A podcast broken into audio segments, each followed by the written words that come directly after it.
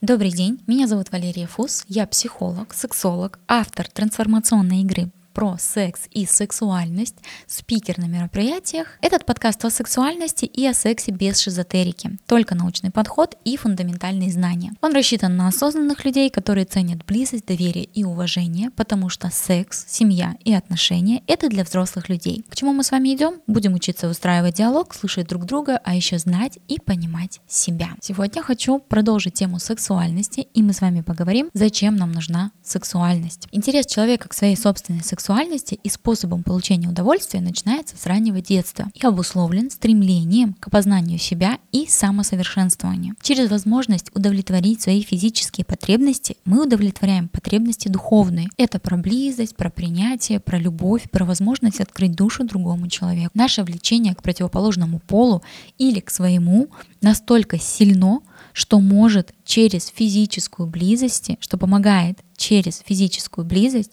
обрести близость душевную, которая дает нам ощущение безопасности, нужности, ценности и так далее. Сексуальность имеет очень много функций и удовлетворяет разные потребности человека. Давайте рассмотрим каждую из них. Первое, как я уже говорила, это познание. Эта потребность начинает удовлетворяться с самого детства, когда ребенок изучает свое собственное тело и его границы. Далее в процессе социализации, допустим, в детском саду, например, они начинают показывать друг другу писюны и сравнивают, в чем разница. По мере взросления добавляется просмотр фильмов для взрослых, мастурбация и эксперименты с телесностью. В подростковом возрасте это петинговые практики с партнером, либо с а, самим собой. И через эти практики мы изучаем свое собственное тело и тело партнера. Многих родителей беспокоит, когда ребенок трогает себя, и они начинают бить по рукам. К чему это приводит?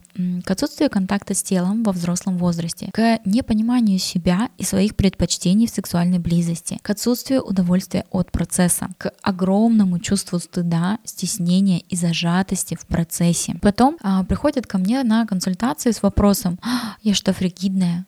Со мной что-то не так? Так. Так что, дорогие родители, пожалуйста, помните, что дети не сексуализированы.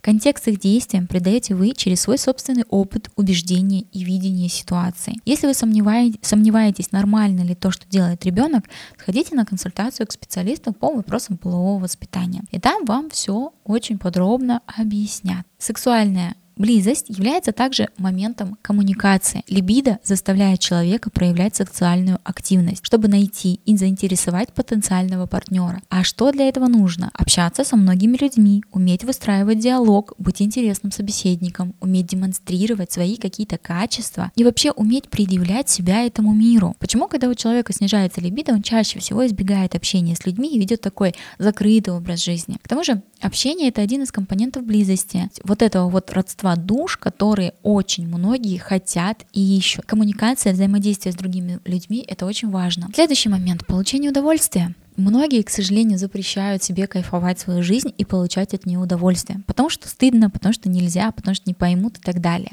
Так вот, сексуальность как раз-таки имеет своей целью получение удовольствия не только в процессе сексуальных взаимодействий, но и от жизни в целом. А, смотрите, либидо очень часто воспринимается как а, что-то такое, что направлено только на удовлетворение сексуальных потребностей. Но либидо — это про желание к жизни, про влечение к своей жизни в целом. Потому что желание кайфануть является мотивацией, чтобы искать разные способы получения удовольствия.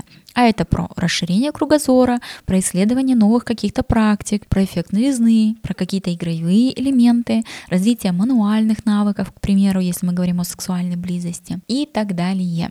Стремление доставить удовольствие партнеру усиливает наше собственное наслаждение от процесса и дает новые ощущения и уверенность в себе. Такой, знаете, эго-альтруизм. Вы, если обращали внимание, когда в процессе близости, если вы видите, что партнер кайфует от секса с вами, если ему хорошо, если ему реально классно, ваши ощущения, они от этого на порядок лучше становятся. Самоутверждение, кстати, тоже одна из потребностей, которые закрываются через сексуальность, потому что для каждого из нас на первом месте проверить или доказать самому себе и другим, что я состоялся как мужчина или как женщина, что я уже взрослый, способный на подвиги, на поступки. Очень ярко эта потребность видна у подростков, которые пишут имена любимых на асфальте, сочиняют стихи, лезут в чужой огород за цветами. У взрослых это больше про уверенность в себе, про уверенность в своей собственной маскулинности или женственности. Самоутверждение также может быть причиной и, к сожалению, сексуального насилия, либо